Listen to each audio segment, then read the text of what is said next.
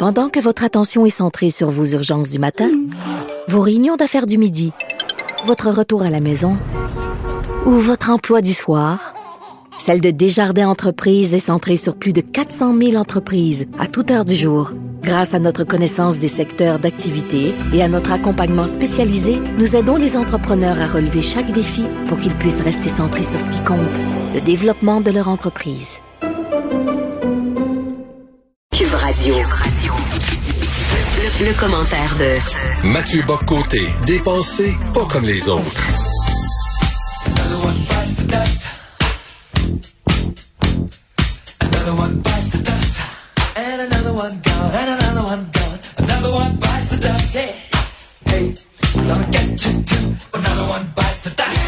Eh oui, Mathieu, il y en a un autre qui a mordu la poussière à cause des woke, et je dirais même deux autres, Danny Turcotte et Denise Bombardier. Oui, pour Danny Turcotte, alors ça fait la, la, la, manchette depuis hier avec cette singularité, et c'est ça qui est triste, que Turcotte, et c'est un peu la, la, confirmation de ce qui est analysé depuis longtemps, c'est comme je veux dire, la révolution dévore toujours ses enfants.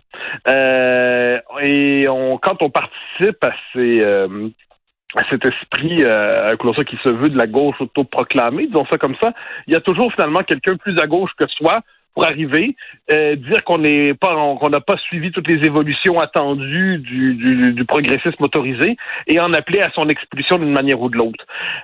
Par ailleurs, au-delà de ça, c'est assez terrible parce que soyons sérieux, euh, Turcotte, dans les circonstances, qu'est-ce qui est arrivé? C'est une séance d'humiliation publique, c'est une volonté de le passer à la bastonnade médiatique. Il s'est permis une blague, on la trouvera drôle ou non, la question n'est pas là, mais on a transformé une blague que certains jugent maladroite, que certains jugent drôle, on l'a transformée en dérapage public, en dérapage coupable, en raison de l'expulser médiatiquement. Et là, on a vu, puis rien, moi je, je le confesse, il n'y a rien qui m'exaspère davantage que la meute lyncheuse Hmm. des réseaux sociaux. Quand tout le monde se met sur le dos de quelqu'un pour l'humilier, le rouler dans la fange, l'insulter, et, et Turcotte, manifestement, sur ce coup-là, il y en avait quand même déjà connu quelques-unes, des, des tempêtes.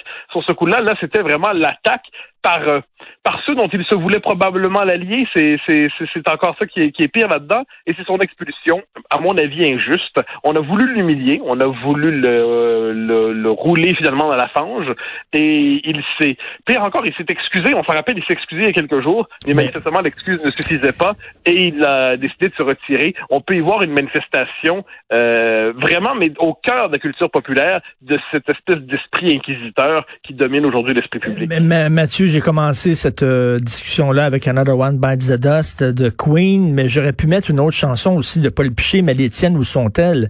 C'est la question que je pose à Danny, mais les tiennes, où sont-elles, Danny? Euh, où sont tes bijoux de famille? Il aurait pu Oui, se mais- tenir debout. Alors. Cet argument-là, crois-moi, je, je, je l'entends, mais euh, puis je réponds un peu dans ma chronique de, de demain dans le journal, c'est-à-dire subir des tempêtes médiatiques. Là-dessus, je me permets de parler au nous. Toi, moi, on est quelques-uns à savoir ce que c'est. Être quotidiennement attaqué par des centaines, quelquefois des milliers de personnes qui nous vomissent dessus, nous crachent au visage, nous insultent, cherchent, euh, écrivent à tous nos employeurs dans l'espoir de nous faire virer d'une manière ou de l'autre, euh, spéculent ouvertement sur la possibilité de notre mort, euh, désirent ouvertement notre mort. Euh, c'est, je me, quelquefois, je me fais la remarque, ce n'est pas normal, si je peux me permettre, que d'être habitué à connaître de telles tempêtes sur une base sinon quotidienne, à tout le moins probablement hebdomadaire ou mensuelle. C'est pas normal de vivre avec un tel niveau de haine euh, sur son dos. Alors là, euh, tout, mais, mais toi et moi, on pourrait dire comme ça, on a on, on s'est fait une carapace, on s'est fait une bonne armure. Tout à Et fait. En plus, on a un bouclier, une épée. Euh, mais c'est pas, on ne peut pas demander ça à tout le monde. Moi, c'est une chose qui me frappe de plus en plus. C'est pas normal que de demander à chacun de se promener en permanence avec une armure et deux armures et un bouclier pour résister aux tempêtes. Mais mais il y a pas, il y a pas, y a- on n'a pas le choix. Il faut, il faut se tenir debout. Il faut dire non Oui. parce que si tu plies des genoux, t'es fait. Ils vont te sauter à la gorge. Et tu as raison à 100%. Et il faut, il faut se tenir, mais à un moment donné, je dirais qu'il y a un peu d'expérience là-dedans. Il y a un muscle là-dedans. On s'habitue. Je veux il faut une certaine, là, je, le dis sur le mode, euh, je ne veux pas ramener ça à moi parce que c'est, ça, ça concerne Danny Turcotte aujourd'hui, mais il faut, je dirais, apprendre que son, l'image que les autres se font de nous publiquement n'est pas ce que nous sommes intimement. Puis, en dernière instance, se ficher des lyncheurs pour être capable, pendant que des centaines de personnes nous insultent sur les réseaux sociaux, de souper ensemble tranquillement avec sa compagne en goûtant le plaisir de, de, de, de, de souper tranquille. C'est, à un moment donné, une forme de dissociation qui est nécessaire là-dedans. Or, Danny Turcotte, jusqu'à tout récemment, euh, par était, euh, était membre déclaré, appelons ça, du, du, Parti du bien. Et je ne doute pas qu'il le soit encore, c'est-à-dire il était globalement dans l'orthodoxie dominante. Et là, ça lui tombe dessus, qu'il n'est pas préparé mentalement, il n'est pas préparé, euh, je dirais psychologiquement probablement, à subir une telle tempête, une telle de, de, de, de des tirs à répétition, d'injures et tout ça. Puis à un moment donné, je, je, je le comprends, franchement. Je, je, personnellement, auparavant, j'avais cette réaction-là qui est la tienne, c'est-à-dire de dire, mais bordel, mm tenez puis ne pliez pas. Moment donné, je, je m'en suis juste venu à la conclusion qu'on ne peut pas demander ça à tout le monde. Et, ce écoute, pas possible psychologiquement. Et j'aimerais parler de, de, Denise. Bon, elle devait interviewer ouais. les auteurs autochtones au Salon du Livre. Euh, il y a des auteurs qui ont dit hors de question, je me fasse interviewer par Denise Bombardier. Elle a écrit des, elle a tenu des mots très durs envers notre communauté. Et là, elle répond là, à un texte qui vient d'être mis en ligne sur le site du Journal de Montréal. Et elle dit que pas plus tard que le 2 février, donc tout récemment, elle écrivait dans le journal, et là je cite, au Canada, les Autochtones nous reprochent d'avoir pratiqué un racisme systémique à leur endroit, euh, à cause en particulier de l'infamante loi canadienne sur les Indiens. Ils ont raison. Et elle dit qu'elle l'a écrit à de nombreuses reprises qu'ils souffrent de racisme systémique, mais parce que parfois, elle, te, elle tenait des propos critiques sur les agissements de, certains chefs, par exemple amérindiens. Et là, on dit non, on veut pas vous avoir. Et elle dit, ben écoutez, je ne ferai pas partie de l'événement au Salon du Livre ne veut pas m'avoir. Donc, elles aussi, ils ont eu sa peau, là. Ah ben oui. Mais il y a deux choses là-dedans. Premièrement, serait-elle en désaccord avec la thèse du racisme systémique? Là, serait-elle qu'elle aurait quand même le droit de s'exprimer, bordel? Je veux dire, par ailleurs, les Autochtones, moi je prends la peine de toujours faire la distinction. Dans leur cas, c'est pas, à mon avis, du racisme systémique, c'est du racisme d'État. C'est du racisme structurel. Le racisme systémique, c'est un concept vaporeux, c'est un concept difficile à, définir, bancal. Puis quand on en comprend la définition, il est, c'est un concept fou. Mais le racisme, le vrai racisme, le racisme d'État, là, eh bien, ça, les Autochtones en sont victimes. Il n'y a pas de doute là-dessus une seconde, et je ne connais personne qui va le nier. Donc ça, mais donc ça, c'est première chose. Deuxièmement, c'est absolument scandaleux qu'aujourd'hui, n'importe qui, n'importe quel groupe ou groupuscule ou tendance ou mouvance peut dire je ne veux pas de cette personne dans l'espace public, je me retire s'il est présent. Ce sont des techniques qui relèvent de euh, l'excommunication, c'est-à-dire c'est des techniques qui relèvent de l'exorcisme. Vous avez le diable en vous, la marque du diable. Denise Bombardier est une figure majeure du Québec contemporain. Dire, elle a une œuvre de romancière, elle a une œuvre de chroniqueur, elle a une œuvre d'intellectuel dans l'espace public, une œuvre d'intervieweur. Et là, on se retrouve avec des militants, des, euh, on pourrait dire comme le des militaires radicaux, qui se décident finalement de, de dire cette personne-là, je la désigne à la vindicte publique, je n'accepte pas sa légitimité. Euh, autrement dit, ils, là, ils nous disent d'ailleurs, je, je, ne me sens pas en sécurité. Mais ils pensent quoi que Denise Bombardier va les attaquer avec un crowbar? Moment donné, attends, à la rigueur, s'ils ne sont pas en sécurité parce que quelqu'un risque de leur poser une question, mais... si ne leur plaît pas, mais c'est plus une question de sécurité, c'est une question de dans ce cas-là, pour ceux qui disent ça, de fragilité psychologique exagérée. Il ben, faut accepter en société d'entendre des points de vue qui nous déplaisent de temps en temps. Ça fait partie de la vie. Et c'est un salon du livre. Et les seules questions qu'on devrait se poser, c'est de parler de littérature. La question qu'on peut se poser sur Denise, est-ce qu'elle connaît suffisamment la littérature des Premières Nations pour euh, pour euh, euh, animer un événement de ce genre? Ça, ça serait une question intéressante parce qu'on parlerait de littérature. Ça me fait penser comme à la, la, la fameuse émission littéraire de Marie-Louise Arsenault. On ne parle pas de littérature. On ne cesse de parler d'idéologie, de politique. Oui, ben en fait, non, ça c'est ça c'est l'émission qui est le test idéologique par excellence. C'est-à-dire, c'est euh, on passe devant le tribunal et puis ce qui est drôle, c'est que l'inquisiteur ou l'inquisitrice, dans les circonstances, euh, a l'impression d'être une intervieweuse redoutable, alors qu'il est justement que l'expression c'est un, un esprit d'inquisition lorsqu'on y passe. Bon, c'est euh, à un moment donné on peut s'en lasser. Mais là, on est quand même devant quelque chose. Depuis en plus sur les ondes publiques, est-ce un détail? Je ne crois pas.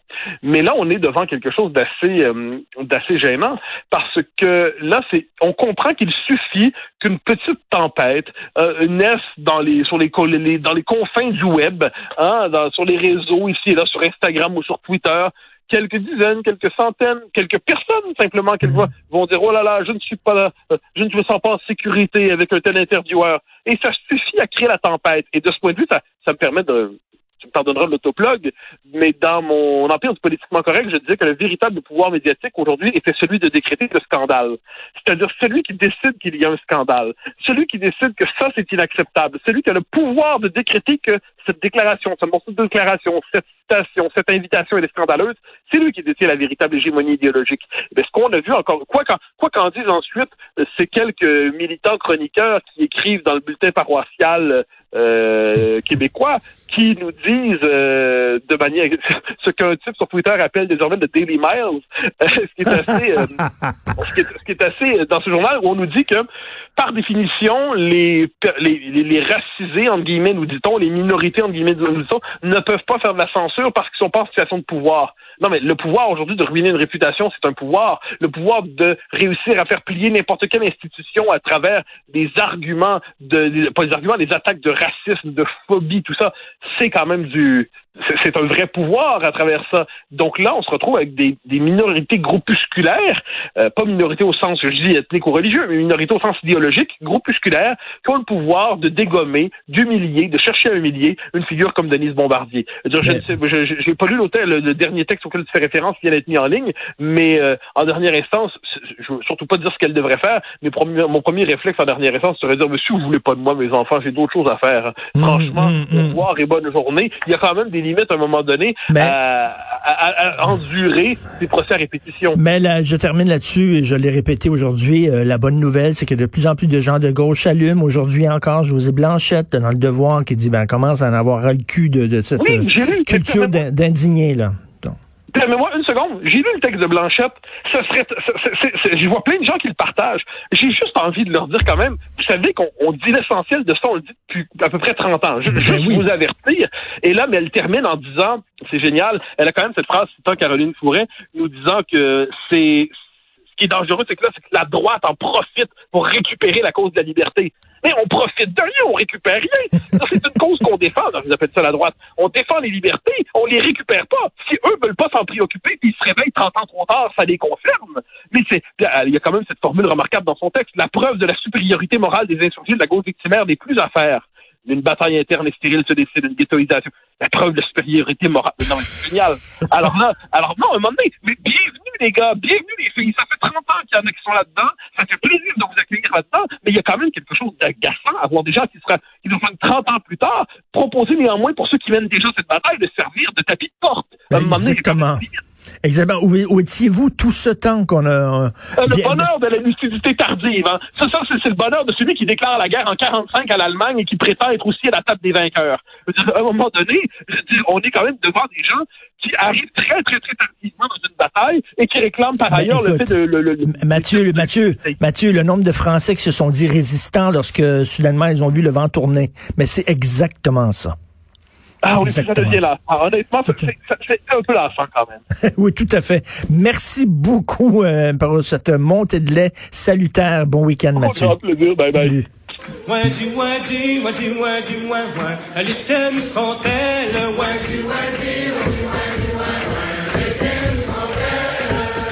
Pas rose et pas maquillée, m'as-tu sortir pareil? Ben, pas rose et pas maquillée, m'as-tu sortir pareil? Ah, je suis faire la poupée, j'arrache les ficelles. Wadi, wadi, wadi, wadi.